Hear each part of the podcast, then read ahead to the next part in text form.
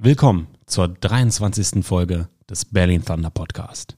Dieser Podcast wird euch präsentiert von Kicks. Kicks ist ein Online-Shop für alles rund um Basketball, Sneaker, Hoodies, NBA und natürlich NFL-Merch.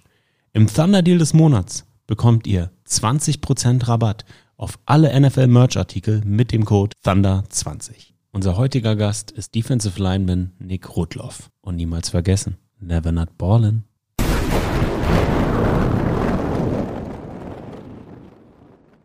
Herzlich willkommen im Berlin Thunder Podcast. Wie geht es dir? Hi Sami, ja, mir geht's äh, super. Also, ich darf hier sein. Besser geht's nicht. Ja, das ist aber nette Worte hier. Du hast uns ja auch was mitgebracht hier. Leute, ist ja ein Podcast, ihr könnt es nicht sehen, aber der Nick war so lieb und hat uns einen frisch gepressten Ingwer-Orangensaft mitgebracht. Den machen wir doch mal direkt auf und stoßen an auf den heutigen Podcast. Kling. Prost. Prost. Ich habe gesehen, du hattest einen Helm in der Hand. Bist du Motorradfahrer? Ja, ähm, ja, ich fahre Shopper. So eine richtige Hells Angels Harley oder wie muss man sich das vorstellen? Ja, also es ist keine Harley, es ist eine äh, Suzuki Intruder.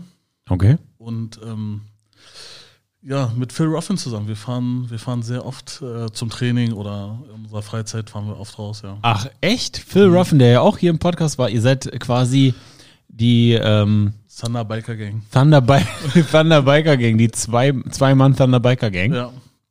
Wie lange machst du es schon? Äh, wir haben komischerweise erst vor zwei Jahren mit dem Führerschein angefangen, als so diese Corona-Pause war. Wir, du, deine Freundin oder nur? Nee, Phil und ich. Echt so? Ihr seid so tight, dass ihr doch zusammen den Führerschein gemacht habt. Ja, zwar in verschiedenen Fahrschulen, aber es hat sich irgendwie vom Zeitpunkt überschnitten. Und ganz witzig, ähm, auch ein dritter Freund war noch dabei, kennst du auch, Rabi Etayeb. Ja, klar, kenne ich. Und dann irgendwie, ja, auf unsere Ü30 haben wir uns nochmal dazu entschieden, irgendwie nochmal einen Motorradführerschein zu machen. Ü30 geht ja noch, da sagt man nicht Midlife Crisis. Ja. Ü30 ist ja noch, äh, ist, ist ja noch ein Hobby dann, okay? Bist du schon, warst du schon immer Motorrad fasziniert? Ähm, nicht immer. Also es hat sich irgendwie in den letzten Jahren erst so halt durch, äh, durch Freunde so ein bisschen entwickelt. Und ja, so nach und nach hat man dann die Liebe dazu äh, irgendwie entdeckt. Und ähm, ja, es ist halt ein, ein schönes Hobby irgendwie neben Football, irgendwie, um runterzukommen, um abzuschalten. Ist ganz geil. Wie bist du denn heute, ähm, außer mit dem Motorrad natürlich, hergekommen? Wohnst du hier in der Nähe? Wir, mach, wohn, äh, wir machen es ja hier in Moabit. Wohnst du weit weg? Wo wohnst du in Berlin? Ich wohne direkt hier äh, neun Minuten entfernt am Savini-Platz. Ach geil, ja, da bin ich aufgewachsen. Das ist äh, meine Ecke. Ist ja ein Berliner Podcast, da kann man ja schon mal so ein bisschen ins Detail gehen. Müssen ja nicht sagen, wo du genau wohnst, aber in der Ecke. Okay, ja, das ist eine schöne Ecke. Schon immer, schon immer hier gelebt oder auch mal außerhalb Berlins? Nee, seit zehn Jahren wohne ich jetzt hier. Oder in, in, in Charlottenburg. Und ähm, geboren bin ich auch hier in Berlin, aber habe dann zwischenzeitlich mit der Familie in Brandenburg in äh, Schönefeld gewohnt. Okay, und bist auch in Schönefeld zur Schule gegangen. Genau. Hast du denn außer Football noch andere Hobbys, die du nachgehst, außer dem Motorradfahren? Sportliche Sachen? Sportlich. Ja, wie man sieht, nicht mehr viel, außer ein bisschen Fitness. Ähm, meine Priorität lag in letzter Zeit halt auf einem, also neben meinem Hauptjob auf einem Studium noch nebenbei. Und ähm, ja, ansonsten habe ich noch einen anderen Nebenjob. Also es ist, da bleibt nicht mehr viel Zeit für, für andere Hobbys. Was, was machst du denn beruflich? Ich bin Banker. Oh. Ein Ja. Banker, Bankdirektor. Äh, noch nicht, aber äh, nee, ich arbeite in einer, in einer ähm, bin kleiner Sachbearbeiter in einer Förderbank in Brandenburg. Wie bist du dazu gekommen, den, den Zahlen dein, dein Leben zu widmen? Ähm, ich hatte irgendwie nach der Realschule so richtig keine Perspektive, was ich irgendwie machen möchte, konnte aber ganz gut mit Zahlen. Und ja, der beste, der beste Beruf mit diesem Abschluss war halt irgendwie Bankkaufmann. Und dann habe ich da die Ausbildung gemacht, auch gleich hier ums Eck in der Berufsschule in Altmoabit. Ja, und irgendwie auch dabei geblieben bisher. Wie lange machst du schon? Auch über zehn Jahre. Und ist es sowas, wo du sagst, da bleibe ich jetzt für den Rest meines Lebens? Nee, ähm, also man kann oder man kann nie so richtig sagen, wie sich dieser, dieser Beruf entwickelt. Und äh, deswegen habe ich vor drei Jahren nochmal ein Studium angefangen, äh, Wirtschaftspsychologie. Und Habe ich auch studiert im Bachelor. ja, ich weiß. Ah, das weißt du, okay. Habe ich im Bachelor studiert und Medienpsychologie im Master. Das ist ja geil. Ja. Und das machst du aus mit der Fernuni oder? Ähm, also, nee, es ist keine Fernuni, es ist halt äh, also eine, ähm, also es ist die Fachhochschule für Ökonomie und Management und ist halt für, für ähm, Vollzeitarbeitende. Und die ist halt auch hier in Charlottenburg bei mir. Und ja, dort hat man dann Präsenzunterricht. Und wie bist du zu Wirtschaftspsychologie gekommen? Naja, es gab die, also ich musste ja in diesem Wirtschaftsbereich bleiben, wegen der Bankausbildung. Und äh, da stand zur Auswahl, ähm, ja, Wirtschaftspsychologie oder ach, irgendein anderer Studiengang. Und irgendwie hat mich Psychologie halt dann einfach mehr interessiert. Okay, und äh, was hast du bis jetzt so gelernt? Welche Richtung geht's? In Arbeits- und Organisationspsychologie. Arbeits- und Organisationspsychologie. Spannend. Hatte ich auch. Fand ich auch interessant. Und was ist da der Name deiner Bachelorarbeit, deine These? Worum geht's dir da? Äh, es geht jetzt, ähm, oder ich möchte nochmal rückwirkend erforschen, was äh, die verschiedenen Arbeitgeber quasi, ähm, was sie für Gesundheitsaspekte oder Gesundheitsangebote an die, für die Mitarbeiter während der Corona-Pandemie hatten, als sie halt im Homeoffice waren. Mm, okay, weil im Betrieb, in großen Betrieben ist es ja fast schon üblich, dass sie irgendwie eine Art von Gesundheitsangebot haben, aber was hat der Arbeitgeber gemacht für die Mitarbeiter während der Pandemie, was das Gesundheitsthema angeht? Und wie erforschst du das? Hast du dann, schickst du dann so Fragebogen raus oder wie Ja. kommst du der These auf den Grund? Ja, nee, also ich, äh, ja genau, also ich forsche qualitativ und ähm, werde mir größere Betriebe raussuchen, ähm, zu den Personalabteilungen gehen und dann halt äh, Interviews führen. Interviews führen, genau. Ja, da siehst du schon so aus, als ob du richtig Bock auf die Interviews hast. Naja, im Moment ist ja noch äh, so der Zeitpunkt der Prokrastination. Wann musst du deine Bachelorarbeit abgeben? Ähm, ich muss sie erst mal anmelden und habe aber nur noch bis Mitte des Monats jetzt Zeit. Um das Exposé einzureichen. Das Exposé habe ich schon fertig. Okay. Aber ich muss sie halt anmelden, beziehungsweise mir, mir den finalen Prüfer suchen. Und ähm, ja, dann äh, habe ich vier Monate Zeit. Ja, hau rein, ey. Prokrastination, das äh, ist, ist, jeder hat es, jeder macht es irgendwie, aber mh, hast du einen Plan, wie du das angehst? Nee, noch gar nicht. Also es war auch sehr unklug zu warten. Dann hörst du dir mal den Podcast mit Diana an, weil da haben wir über Prokrastination und Methoden zum Prokrastinieren vermeiden drüber gesprochen. Ja, Weil es ja, jeder von uns macht das mit irgendwelchen Themen. Und meistens ist auch personal- und organisationspsychologisch auch sehr, sehr spannend, vielleicht für dich. Meistens ist es so, wenn wir für Dinge noch keinen konkreten nächsten Schritt haben, wenn wir für äh, äh, Dinge nicht gerade einen Plan entwickelt haben. Das ist ganz spannend. Wir prokrastinieren tendenziell Dinge, die wir nicht ganz greifen können ja. die für uns zu komplex wirken, in Anführungsstrichen.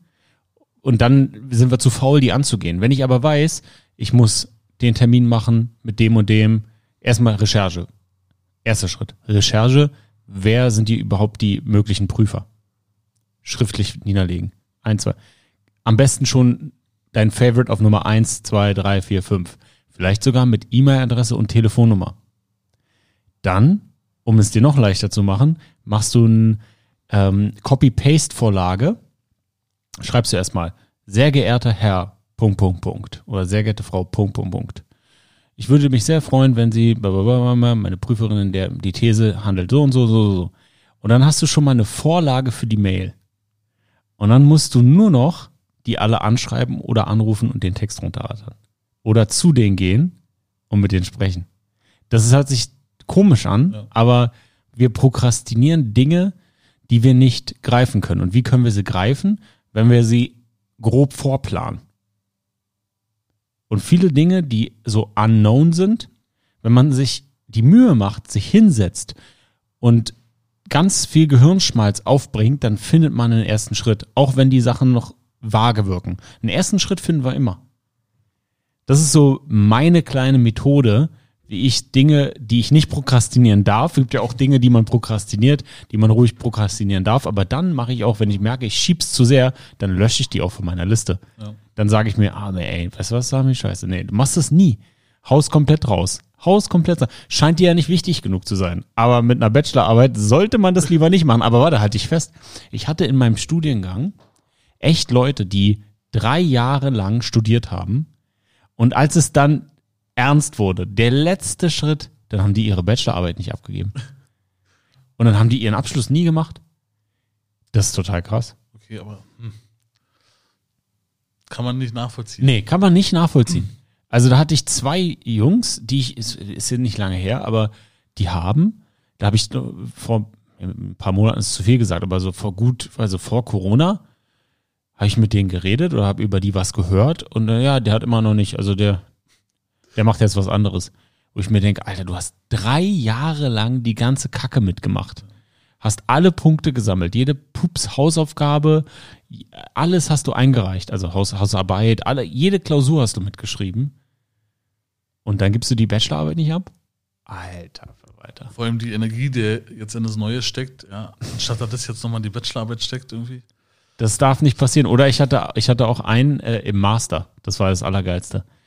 D- Das ist so für Leute wie dich und mich, äh, finde ich das Beste. So, wenn du jem- wenn wir, wir sind bestimmt ähnlich. Wir haben es auch, ich habe es auch ein bisschen geschoben und so. Und da, da war ich noch nicht so neunmal klug, dass ich wusste, wie man nicht prokrastiniert. Und dann habe ich meine Bachelor, äh, Masterarbeit so ein bisschen geschoben. Und neben mir im, in einem Kurs saß ein Typ, ey, der hat alles schon fertig gehabt. Exposé, dann total den Plan gehabt. Ja, ich schreibe bei Porsche irgendwie, hat er schon so einen Hookup, wie er die Masterarbeit macht, muss nur noch auch so Interviews und so. Er hatte alles perfekt geplant, wo ich mir dachte so, Sami, du bist ein richtiger Spack. Also, du hast nichts getan im Vergleich zu dieser Person. Gar nichts. Er ist, es war richtig so, okay, krass, Mann. Ich muss mich richtig am Riemen reißen, weil es gibt anscheinend Menschen, die sind schon fast fertig. Und ich habe noch gar nichts zu Papier gebracht, nicht mal das Exposé eingereicht. Und dann sitzen wir bei der Verleihung nebeneinander wieder. Und wir hatten alle so einen blöden Anzug an mit diesem dämlichen Hut. Und er war der Einzige, der keine, der das nicht anhatte. Und ich so, sag mal, Punkt, Punkt, Punkt. Was ist denn los? Ja, ich habe meine Masterarbeit nicht eingereicht. Nein. Bin ich, bin ich fertig geworden. Und ich so, aha. Dann habe ich ja lieber meine 4-0, meine 4-0 kassiert. Weil ich, ich habe echt einen guten Schnitt gehabt, ja, im Bachelor und im Master. Und Bachelorarbeit ging sogar, aber bei der Masterarbeit habe ich so verkackt, dass mein Professor mich angerufen hat und gesagt hat, Sami, wir haben hier zwei Möglichkeiten. Entweder wir machen eine Punktlandung 4-0 oder schreib's nochmal. 4-0. Ich so, Aber, aber nicht, dass er anruft. ja, ich war sofort 4-0. Nehme ich. Dankeschön. Ja, fühle ich. Würde ich, ja, wäre auch mein Ding wahrscheinlich. Man will einfach nur fertig werden damit Ja. und das und drei Kreuze machen. Dann bist du Wirtschaftspsychologe in ein paar Monaten. Und was willst du denn dann machen? Ähm, ich ich lasse es auf mich zukommen. Das ist ein guter Ähm, Plan. Ja, im Moment fühle ich mich ganz wohl in meinem, in meinem Job. Das wäre meine Frage gewesen. Bleibst du im Bankwesen damit? Das weiß ich auch noch nicht. Ähm, also wahrscheinlich würde ich, wenn ich jetzt in diesem wirtschaftspsychologischen Bereich arbeiten würde, würde ich nicht beim gleichen Arbeitgeber bleiben, da würde ich mir eher was Neues suchen. Ähm, weil ich das Gefühl habe, man wird trotzdem immer so in seiner alten Position gesehen. Und ähm, ja, weiß nicht, ich lasse es auf mich zukommen. Erstmal. Du hast noch keine Kinder, oder? Nein. Gut, Deswegen lässt du vieles auf dich zukommen. Ja, wahrscheinlich liegt es daran. Ja. Nee, das ist doch gut. Wie alt bist du jetzt? 31. 31, das ist doch knackig noch. Ist noch, noch ja. Wie lange spielst du denn schon Football? Äh, ja, auch mittlerweile, glaube ich, zehn Jahre. Wie bist du denn zum Football gekommen? Hast du vorher andere Sportarten gemacht? Ja, wie jeder andere Fußball gespielt. Ja, jeder, der hier sitzt, hat mal Fußball gespielt, Das- irgendwie in ja. irgendeiner Art und Weise, klar. Ja, und wie kommt man da so rein, ja? Und ja, für die figurtechnisch sah es damals auch noch anders aus. Da ist es mir dann auch leichter gefallen. Ähm, ja, wie bin ich dazu gekommen? Ähm, meine Eltern haben sich, als ich 18 war, getrennt, haben beide neue Partner äh, gefunden und dann, somit hatte ich dann irgendwie so zwei Stiefbrüder, die quasi der Vater, äh, der neue Freund von meiner Mutter mitgebracht hat, die beide in meinem Alter waren und die haben damals schon bei den Rebels gespielt. Krass.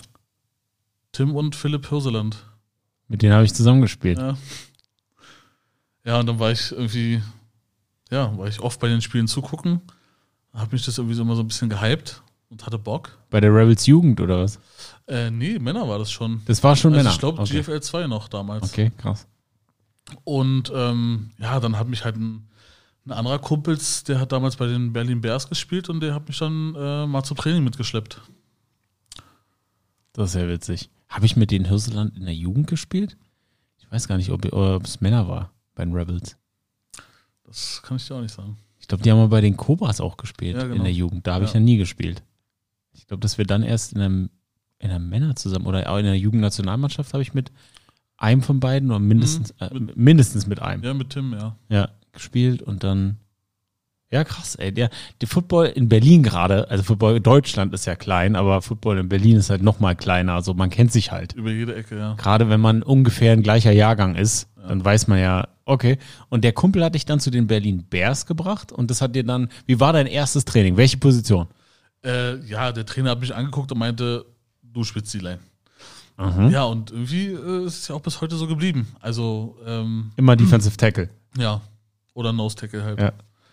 Ja, und ähm, ja, erste Training war halt alles ungewohnt, weil man sich halt irgendwie körperlich ist man ja überhaupt nicht irgendwie auf diesen Sport eingestellt oder man hat irgendwie so noch seine Fußballbewegungen drin. Ist halt alles falsch und dann, äh, ja. Aber es war halt auch, also damals bei den Bears war halt noch ein ganz anderer Schlag. Also es waren halt noch so alteingesessene und ähm, da wurde auch Thema Rookie-Taufen noch sehr, sehr ernst genommen. Und ähm, ja, im ersten Jahr war man dann halt auch wirklich der Rookie, weil man war der Arsch für alles. Man muss ja mal kurz das Thema Rookie-Taufe für alle kurz erklären, was das bedeutet, weil ich weiß nicht, ob es sowas heute noch gibt im Football. Aber wenn man ganz neu ist, dann kann es einem unter Umständen passieren. Wir erzählen jetzt nicht, was irgendjemand gemacht hat oder so oder was jemand passiert ist. Dann kann es eventuell passieren, dass ein Sami eventuell, ist nur jetzt mal ausgedacht, ähm, nackt zu einem McDonalds gehen musste und für, für die Seniors 15 Big Macs kaufen musste. Ist jetzt nur ausgedacht, hätte mal sein können, aber so eine Sachen mal so um rum, rumfantasieren hat man mal so gehört. Ist witzig, weil äh, also meiner Fantasie war es in etwa ähnlich. Ähnlich, ja. Ja, aber beide eine äh, gute Fantasiebegabung. Ähm, und dann warst du da bei den Bears, hast wahrscheinlich so ein bisschen Football, also Oldschool-Football gelernt, ne? Auf die Schnauze und Ja. verhältnismäßig wenig Technik, ein Rip-Move, das war's dann aber auch. Genau, erstmal schädeln. Bullrush, Erstmal mit dem Kopf rein und dann. Bullrush, erst den Kopf, dann die Arme. Genau. Tack, tack. Geil. Und das hat dich, hat dich von Anfang an fasziniert. War das bei dir auch so, dass du das erste Training miterlebt hast und gedacht hast, so, okay, das ist es? Weil das war's bei mir. Äh, ja, also weil auch, also man wurde halt auch relativ gut aufgenommen von den Leuten. Und man hatte wie sofort so ein, so ein, so ein Zusammenhaltsgefühl irgendwie gehabt. Und es hat halt, es hat halt richtig Bock gemacht. Ja. Die Trainer, war, war, wie warst du da? War, war das, war das, war, äh, waren die cool? Wie war das? Äh, ja, also die haben sich auch Mühe gegeben, einen nochmal ein bisschen was beizubringen. Ähm, ich glaube, damals Trainer, vielleicht kennst du ihn auch noch von den Bears, Dennis Salchert. Nee. Also von den Rebels meine ich, aber da war er später Trainer. Ähm, ja, sind halt auch eingesessene Berliner Trainer, die, ähm, Oldschool Football. ja, Und wie kam es dann, da, warst du dann, wie lange warst du bei den Bears? insgesamt war ich zwei Jahre da. Wir sind dann, die erste Saison, Saison sind wir gleich von der dritten in die vierte Liga abgestiegen. In der vierten Liga haben wir eine Perfect Season hingelegt, sind dann wieder aufgestiegen. Und ähm, dann bin ich nach Potsdam gewechselt. Vielleicht müssen wir mal für die Zuhörer da draußen beschreiben, der Football in unteren Ligen. Da kann ich nicht mitsprechen, weil ich nicht in unteren Ligen gespielt habe, vor allem nicht in der Jugend. Ich habe mal in der zweiten Bundesliga kurz gespielt mit den Panthern, ähm, bevor ich nach Amerika bin. Aber wie ist denn der Football in der vierten und dritten Liga? Ja, ist halt anders, ne? Also, ich meine, wenn man. Beschreib doch mal ein bisschen. Also, witzig ist ja immer, da ist ja kaum ein Team, was irgendwie einen kompletten Helmsatz hat. Die sehen ja schon mal alle unterschiedlich aus. So, dann hast du auch immer so ein, zwei Überflieger, die äh, sind irgendwie in so einen Footballshop reingefallen und äh, haben sich so alles an Bizepsbändchen und an, an Tape und an Stickern und keine Ahnung was, haben die sich da irgendwie ja, komplett eingekleidet. Die ganz coolen. Genau. Dann gibt es ja wieder die, die haben irgendwie ihre, ihre Helme mit, mit Sticker zugeklebt. Dann hast du irgendwie doch noch ein paar Teams, die haben sich irgendwie ja, so ein paar ausrangierte Amis noch irgendwo hingestellt. Und ähm, Hier, der spricht Engl äh, Englisch, ist groß und schwarz, der muss Football spielen. ja. Ja, und ähm, ja, es waren halt meistens, waren, also oft waren es halt auch keine Stadien, sondern so, ja, so ein,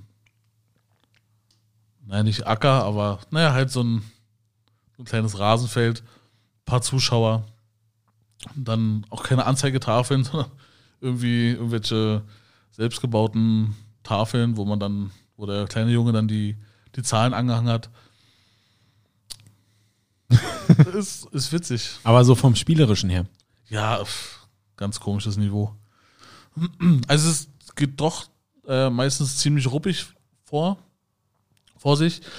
Ähm, manchmal erkennt man doch auch so ein bisschen Taktik und äh, man erkennt auch, okay, die haben äh, ein Playbook, aber es ist halt ja anders. Also irgendwie, wenn man Wird mehr gelaufen statt gepasst? ja, auf jeden Fall. Also die, die meisten haben ja halt nur deutsche Quarterbacks und irgendwie.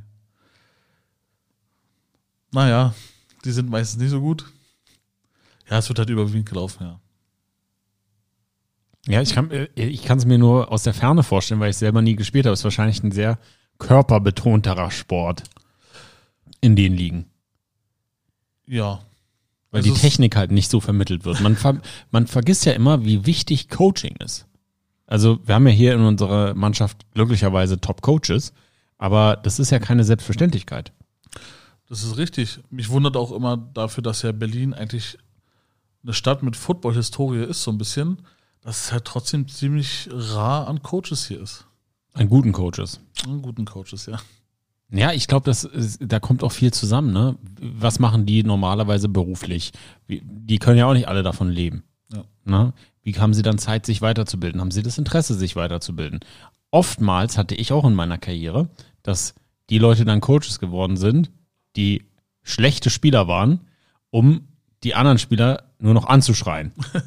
das hatte ich auch, wo ich danach so, okay, wo mir dann gute Spieler erzählt, lass dir von, dem- lass dir von dem nicht sagen, der war so eine, der war eine richtige Hupe, der macht das nur, um irgendwie sein Ego aufzupuschen. Sowas gibt's ja auch im Football.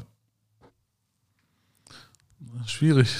Wir müssen keine Namen nennen, aber wir, wir kennen sie alle. ne? Also äh, glücklicherweise in der European League of Football, jetzt hier bei Berlin Thunder, hat man sowas nicht, weil sowas kann man sich ja nicht mehr erlauben. Also äh, so eine eklatante Fehlentscheidung in der Besetzung eines Trainers. Aber ja, das ist schon spannend, gerade so im Hinblick darauf, wie sich der Sport jetzt weiterentwickelt hat.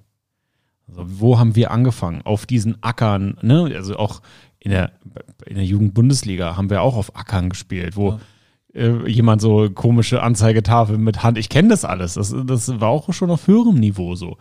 Und wenn man sich überlegt, dass wir nehmen die Episode heute an einem Mittwoch auf, gleich verkündet wird, gegen wen die Tampa Bay Buccaneers in München ein NFL-Ti- äh, NFL-Spiel bestreiten. Man munkelt die Seahawks, ich weiß es nicht.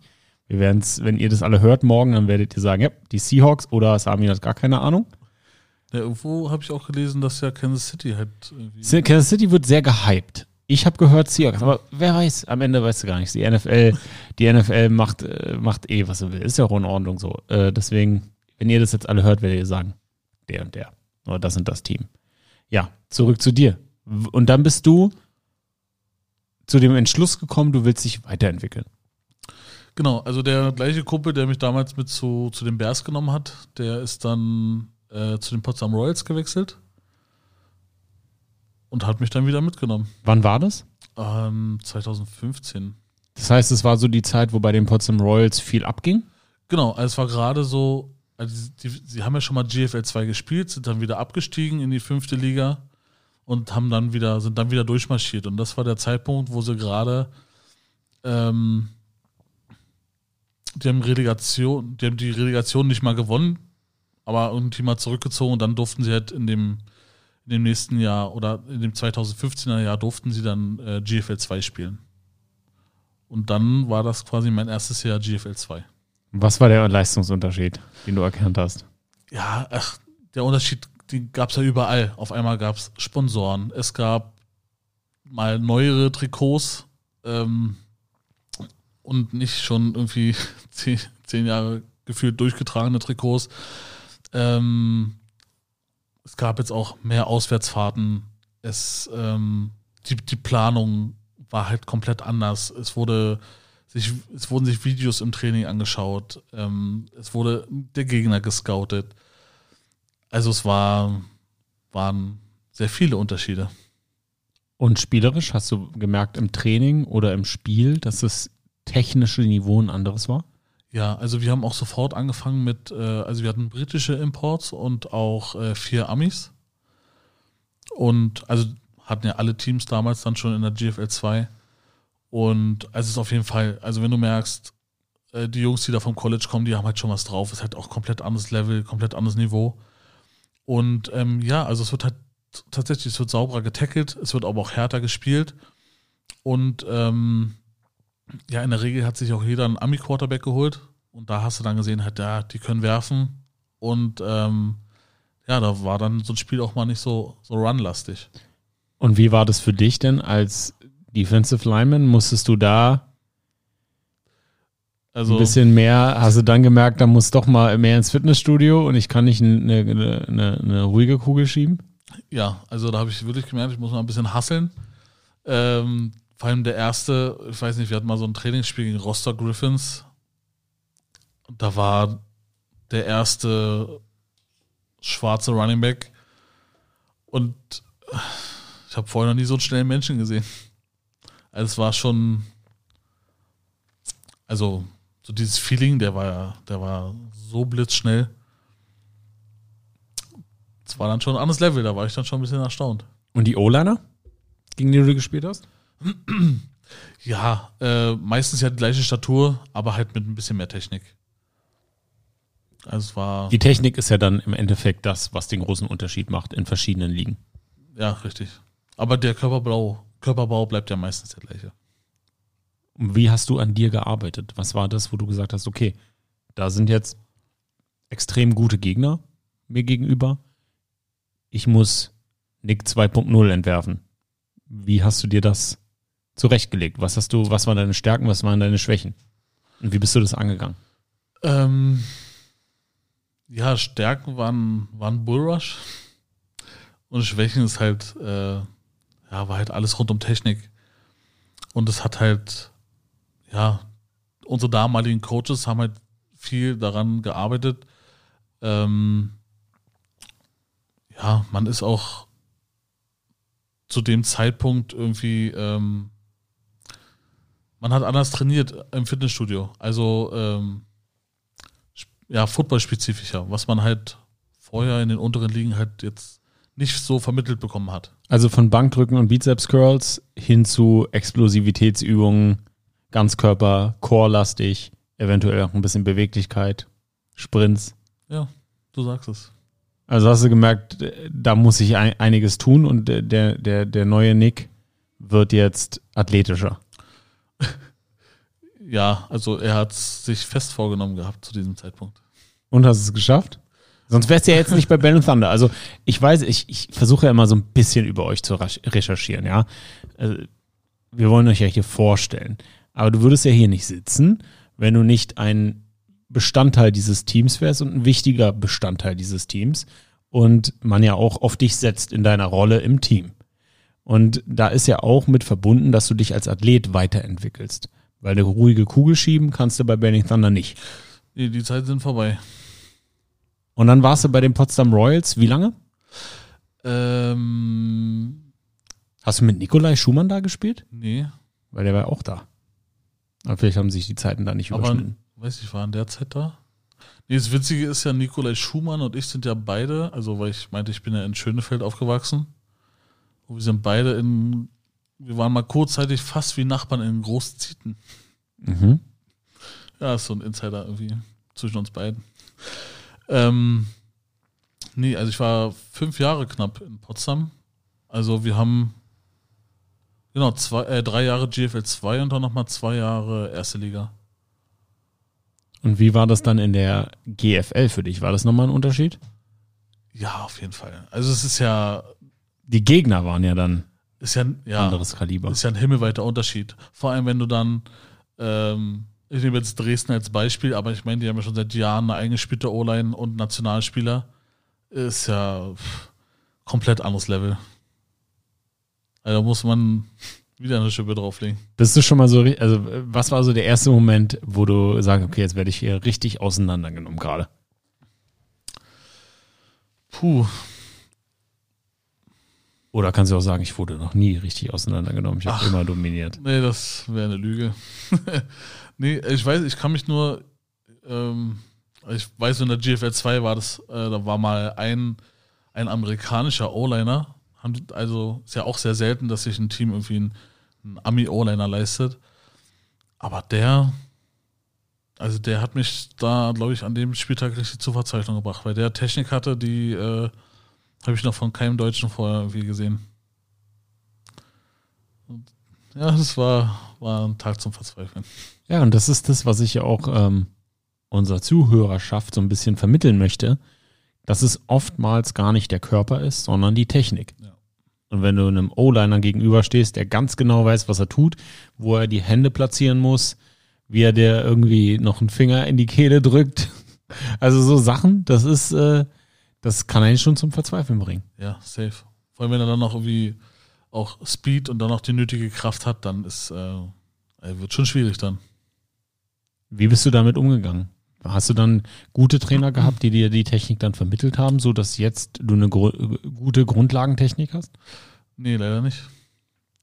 also irgendwie äh, war ein D-Line-Coach irgendwie in den letzten Jahren immer so die Position im Trainerstab, an der irgendwie gespart wurde.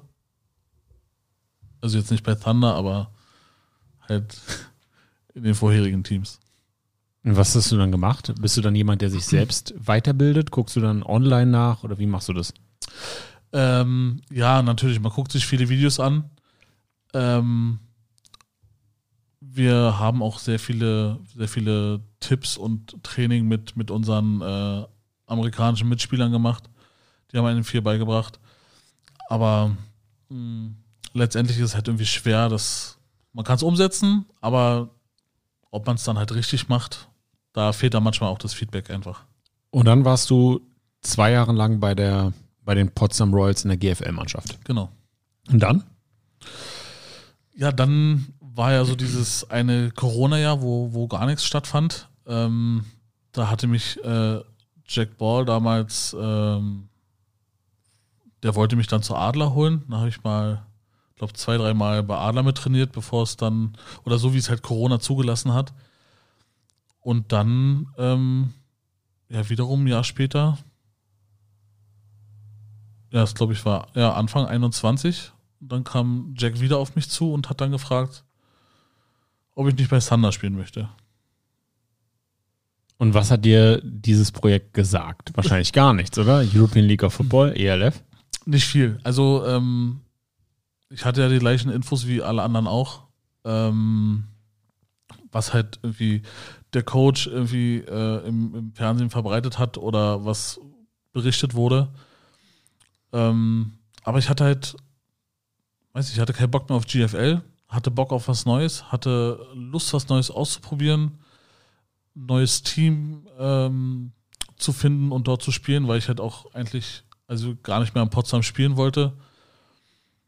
Und ähm, ja, ich wollte mich einfach auf dieses, auf dieses neue Abenteuer einlassen. Warum keinen Bock mehr auf die Bundesliga gehabt? Es, zu dem Zeitpunkt lag es nicht an der Bundesliga, sondern eher an der Mannschaft. Also nicht an der Mannschaft, sondern eher an dem, was um die Mannschaft so ist. Ja, wie es halt manchmal so ist. Ohne jetzt ins Detail gehen zu wollen. Und dann hat Jack dich angesprochen, du dachtest, dachtest dir, hm, da redet der Izume von, jetzt redet Jack davon, jetzt habe ich eine Möglichkeit, das zu machen. Jetzt wage ich das doch mal. Ich sage ähm, bewusst vage, weil viele Spieler haben es ja nicht gemacht. Viele Spieler haben sich gedacht, nee, das gucke ich mir erstmal aus der Ferne an, dieses erste Jahr. Weil wir im deutschen oder europäischen Football ja gebrannte Kinder sind, was so Projekte angeht. Man hört ja immer viel. Ja. Aber du hast gesagt, nee, ich mach das jetzt. Ja, also ja, für mich gab es keine andere Perspektive, wo ich spielen möchte. Und ähm, ich wollte auch davor schon immer mal unter, unter Jack spielen, weil er mich irgendwie als Trainer doch irgendwie schon sehr gereizt hat. Ähm, wie gesagt, das hat sich ja dann auch so, das sind ja noch ein paar andere Leute dazugekommen, wie unter anderem Phil, was einen die Entscheidung halt auch leichter gemacht hat, dann dort zu spielen. Aber ja, wie gesagt, dieses, dieses Projekt, was Neues zu tun oder Teil von was ganz Neuem zu sein, auch einer komplett neuen Liga, ja, war halt geil. Deswegen, ich kann die anderen nicht verstehen, die es, äh, die da vielleicht irgendwie den Schwanz eingezogen haben. Und wie, und wie war das dann für dich, diese Trainingssituation? Das war ja wirklich neu, Startup, Ungewissheit. Erzähl doch mal ein bisschen 2021. Ja, es war halt, ähm, also wir hatten, also es war alles immer ziemlich kurzfristig und ähm, wir hatten, wir hatten so einen, wir hatten einen Rasenplatz in, in, in Tempelhof, glaube ich, in Mariendorf, ja, wo dann auch schon bei den, bei den Trainingscamps schon auch erste äh, Pressevertreter da waren. Dann wurden wir, glaube ich, ausgelacht, weil unser, weil da Gänseblümchen auf unserem Feld waren. Und ähm, ja, es war halt am Anfang ein bisschen, bisschen zäh alles, aber dennoch irgendwie professioneller als äh, in unteren Ligen äh, und organisierter.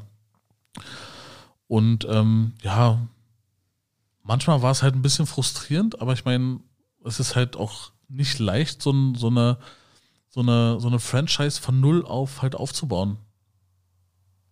Und ähm, ja, weiß nicht, ich glaube, wir haben uns da zu dem, also ich glaube, wir haben da einfach das Beste draus gemacht. Und so viel Gemecker gab es jetzt eigentlich auch nicht. Und im Nachhinein betrachtet kann man ja drüber lachen. Oder stolz sein. Oder stolz sein, ja, richtig.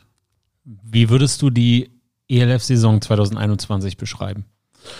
Insgesamt, nicht nur für Berlin Thunder. Ach so, insgesamt. Ähm, ja, man hat, man hat gemerkt, dass dieser Hype einfach äh, mit jedem Spieltag unheimlich angestiegen ist bei den Leuten. Die Stadien wurden ja voller. Na gut, außer bei uns teilweise. Äh, na gut, war ja auch Corona-Regeln, deswegen war es halt leider ein bisschen leer. Ähm, ja, man hat auch so, auch von außen Freunde ähm, haben, haben das halt einfach immer mehr gefeiert, haben sich die, die Videos angeguckt, ähm, die Zusammenfassungen. Ähm, ja, es hat sich halt einfach, also auch so, ja, diese ganze mediale Präsenz wurde halt einfach unglaublich, unglaublich groß. Ja, ich glaube, ich, ich sag's immer wieder, für mich ist es so faszinierend zu sehen, wenn jemand mal medial was richtig macht oder es wirklich richtig macht. Richtig macht. Also, das wird tatsächlich umsetzt, nicht immer nur labert, wie toll sowas eigentlich dann auch aussehen kann.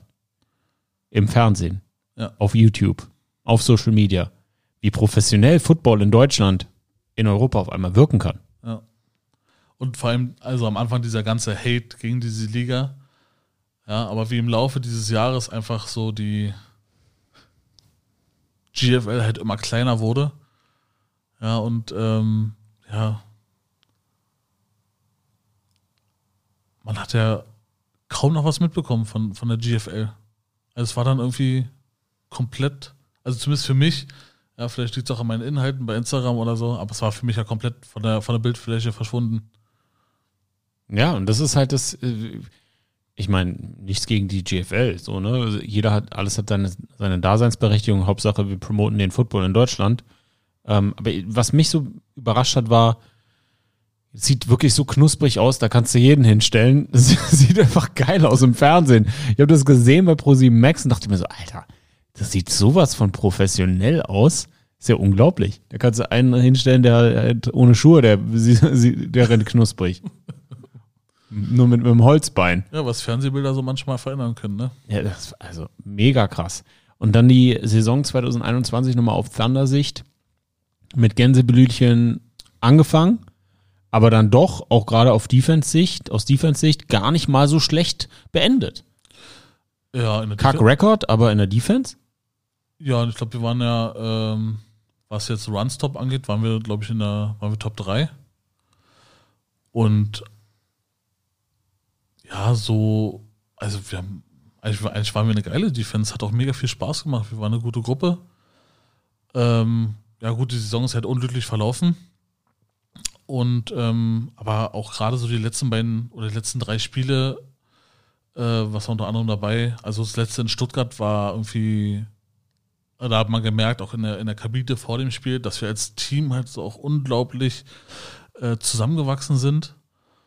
Und da auch, dass ja, dass auch wirklich dieses Teamgefühl halt oder Teamgefüge halt zusammengewachsen ist. Und ja, also in den letzten drei Spielen hat man eigentlich gesehen, dass wir uns äh, eigentlich ganz gut entwickelt haben. Apropos gut entwickelt. Jetzt machen wir mal einen Cut und sprechen über 2022, Berlin Thunder. Als du erfahren hast, dass Björn Werner einsteigt, was waren deine Gedanken? Aber wie Ähm, hast du davon erfahren? Wie habe ich davon erfahren? Ich glaube, zu dem Zeit, weiß ich, ob es in dem Abschlussgespräch mit Johnny war oder über Instagram. So richtig weiß ich es gar nicht. Aber ich habe mich gefreut. Also es war geil. Das, ähm, also ich meine, dann, da hast du auch halt wirklich mal so ein, so ein Berliner Original oder so ein Berliner Gesicht, was halt auch deine Franchise repräsentiert. Das ist halt mega. So muss es halt sein.